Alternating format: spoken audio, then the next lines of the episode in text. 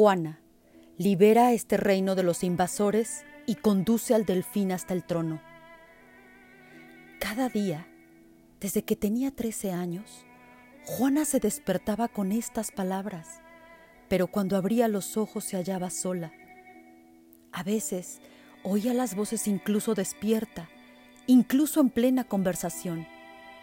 Esas órdenes resonaban en su cabeza y cuanto más crecía, más insistentes se hacían. La acosaban y no le dejaban ni un respiro. En aquella época el país llevaba en guerra casi un siglo.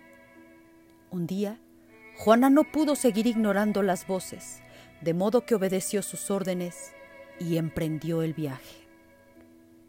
Se presentó ante las tropas del Delfín Carlos y proclamó, Soy Juana de Arco, vengo a liberar a Francia de los ingleses.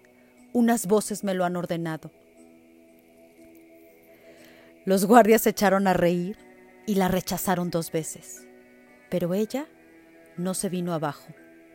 Aquella joven de aspecto endeble se presentó de nuevo ante ellos enérgica y decidida. Aseguraba que oía unas voces y anunciaba la liberación de las ciudades de Orleans y París y la coronación del delfín en Reims. Todas esas promesas eran lo que el pueblo ansiaba desde hacía mucho tiempo. Juana supo cómo ganarse y galvanizar a las masas. Cuando se presentó de nuevo ante los soldados, ya no iba sola. El pueblo coreaba su nombre.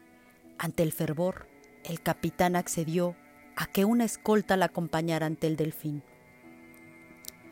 Los rumores habían precedido la llegada de Juana. Los consejeros de Carlos, temerosos de la aparición de aquella bruja, idearon una artimaña para engañarla. Uno de los cortesanos se puso el traje del delfín y la recibió en su lugar. Pero Juana se dirigió directamente al verdadero delfín que se había escondido entre el gentío le explicó su misión con el mismo ardor con que se había expresado ante la muchedumbre.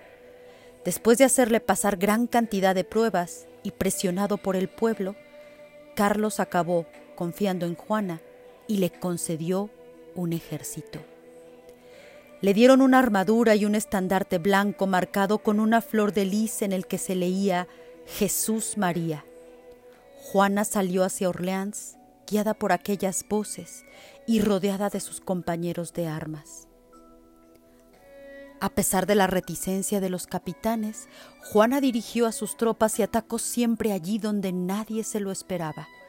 No seguía ninguna lógica militar. Gracias a sus poderes, soportó muchas heridas y no se debilitó en ningún momento. La mujer logró extraordinarias victorias en lugares que llevaban mucho tiempo sufriendo asedios sin tregua y pronto, tal y como ella había predicho, el delfín Carlos fue coronado en Reims. Juana, guiada por las voces, continuó su misión y se dirigió hacia Compiègne. Pero el rey, una vez en el trono, la abandonó. Con su ejército debilitado, la joven fue capturada por los ingleses el 23 de mayo de 1430. El tribunal le reprochó que vistiera ropa de hombre, que se hubiese ido de casa sin el permiso de sus padres y sobre todo que obedeciera sistemáticamente a esas voces, sin duda inspiradas por el demonio. Declararon a Juana culpable de mentira, herejía y brujería y la condenaron a arder en la hoguera. Murió en Rouen quemada viva el 30 de mayo de 1431. Cinco siglos más tarde, Juana fue canonizada.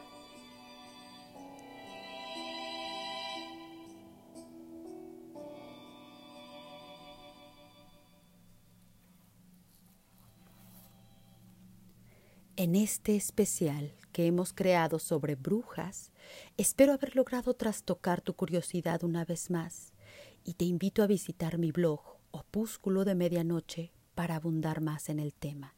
Soy Alma Leirda y espero contar con su compañía en una historia más sobre